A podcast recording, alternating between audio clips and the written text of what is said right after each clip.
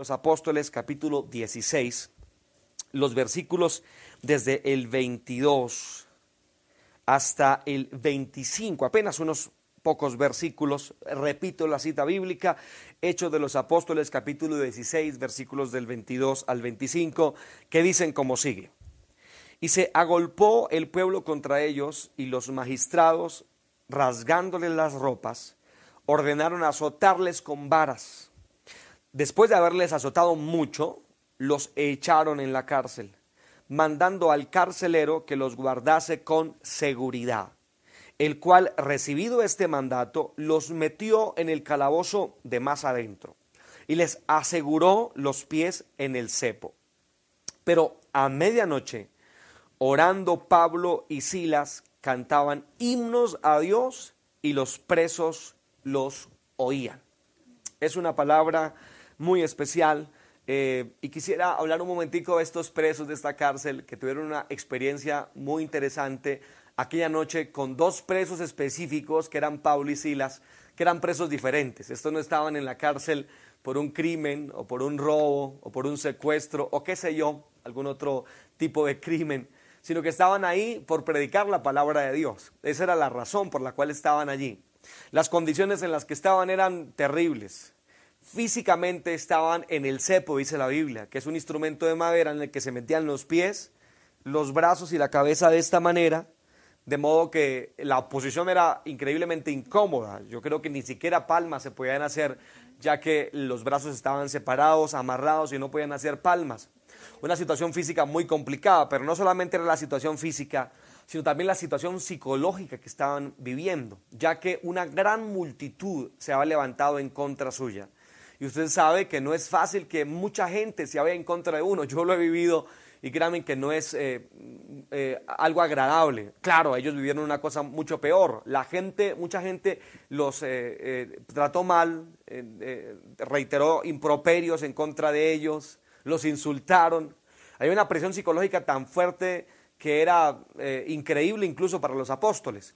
Ahora, no solamente era e, esa, ese odio de parte de mucha gente, sino que también había eh, eh, una presión psicológica en el sentido de que no predicaran más. Ese era el mandato, no pueden predicar más. Los matamos y vuelven a predicar.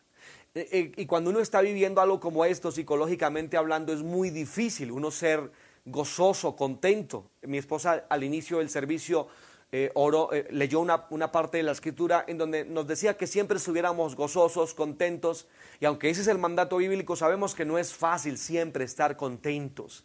Eh, pareciera a veces imposible estar contentos. No sé cómo lo hacen algunas personas y no sé cómo lo hacen estos, esto, este Pablo y Silas porque a pesar de la presión psicológica que estaban viviendo, fueron lacerados, golpeados, fueron metidos en el calabozo de más adentro, donde van ratas, donde va podredumbre. Si las cárceles de hoy son incómodas, imagínense las de hace dos mil años, el imperio romano tenía cárceles de las peores de aquel entonces. Paulo y Silas metidos en la cárcel más profunda, malaliente, lacerada su ropa, no tenían ni ropa porque se las rompieron con frío, llagas abiertas de la golpiza que les dieron. Y a la medianoche, a la medianoche, estas personas empezaron a hacer algo increíble. Y era que empezaron a hacer dos cosas. Número uno, oraron, pero número dos, cantaron. La oración muchas veces puede ser la expresión de un corazón triste. No siempre, pero muchas veces usted sabe que cuando estamos orando eh, eh, descargamos nuestra ansiedad, la ponemos a los pies del Señor. De hecho, la Biblia dice que cuando estemos tristes hagamos oración. Así que la oración despeja nuestro corazón, pero el cantar el cantar es un signo muchas veces de alegría. Cantamos cuando estamos alegres. Y me pregunto por Dios, ¿cómo hicieron Pablo y Silas para cantar? No lo entiendo. Bueno, lo entiendo en, una manera eh, eh, teológica, pero se me dificulta entenderlo en la práctica. Yo les confieso que con mucho menos que lo que ellos estaban viviendo, no hubiera cantado. Posiblemente estuviera durmiendo, por lo menos tratando de recuperar fuerzas, pero ellos no estaban durmiendo, estaban vigilando. Ellos oraron y luego cantaron. No aplaudían porque las manos estaban muy separadas la una de la otra, pero ellos cantaron con todo el corazón. Obvio, obvio es que sus cuerpos estaban presos, pero sus espíritus no lo estaban. Obvio es que sus manos estaban ah, eh, amarradas al igual que sus pies y su cabeza, pero su espíritu no estaba amarrado. Obvio es que estaba su cuerpo lacerado, pero su alma estaba intacta. Obvio es que por fuera aparentemente estaban destruidos, pero por dentro estaban en victoria. Eh, eh, y eso me parece encantador, fascinante, me parece increíble. ¿Y sabes por qué? Porque de los presos se quiero hablar realmente, y no es que voy a extenderme demasiado, pero de los presos se quiero hablar no es de estos dos, de Pablo y Silas, quisiera hablar de los demás. Porque la última parte del versículo 25 dice, y los, eh, los demás presos los oían. Los otros presos no solamente estaban encarcelados físicamente, estoy totalmente seguro que su encarcelamiento también era espiritual y los escucharon. Seguramente algunos de ellos ya estaban durmiendo. Y se despertaron y no se despertaron porque alguno estuviera desesperado gritando improperios, maldiciendo la vida, diciendo hijo de tantas vidas o alguna mala palabra. No la estaban haciendo. No se despertaron por los gritos de dolor de un enfermo. No se despertaron por los gritos del carcelero que querían arruinarle las vidas y despertarlos bruscamente. No, se despertaron esta noche. No por el mordisco de una rata o por el frío de la noche. Se despertaron por el canto de alabanza de dos que estaban vulnerados terriblemente. Y de esos presos quiero hablar hoy, porque hoy aparentemente estamos presos, entre comillas, en nuestras casas. Pero por Dios, que los presos reales nos escuchen y escuchen nuestra alabanza y nuestra adoración. ¿Hace cuánto que no teníamos esta oportunidad, queridos, de cantar en nuestras casas? Quizás tú no lo haces.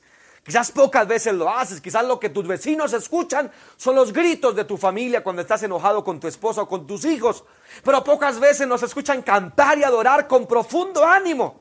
Qué lindo fuera que la gente que nos escucha afuera escuchara nuestra alabanza y nuestra adoración. Escuchara nuestra alabanza porque sabes que ellos necesitan afuera que dos como Paulo y Silas, aunque en peores condiciones estén, les indiquen cómo es un espíritu que no está amarrado ni encarcelado. Por Dios que tu espíritu no esté encarcelado hoy. Si no puedes salir de tu casa, que tu espíritu salga del cuerpo en adoración, en alabanza. Que tu espíritu no esté derrotado, que no estés apresado. Oye mi amigo, y si estás apresado, hoy es el momento en que permitas a Jesús que te dé libertad a ti. Sé libre. Y la libertad no es hacer lo que quieras en un sentido. La libertad tiene nombre propio. La libertad se llama Jesús. Jesús es la verdadera libertad. Yo te quiero invitar a que si te sientes oprimido hoy, no eres cristiano, te quiero invitar entonces a que seas libre. No vivas más oprimido. Sé libre y sé libre en el nombre del Señor.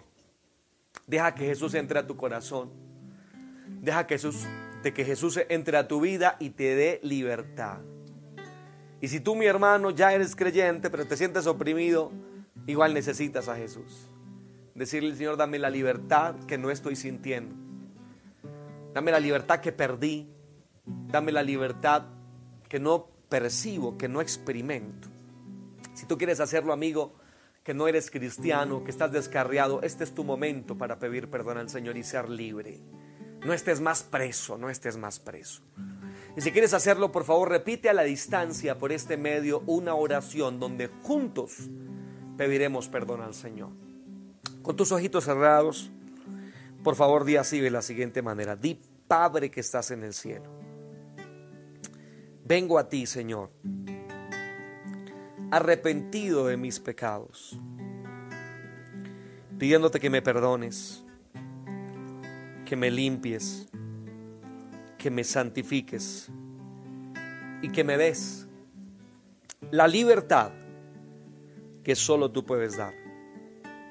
Señor Jesús, abro mi corazón y te recibo como mi único y suficiente Salvador. Gracias Jesús.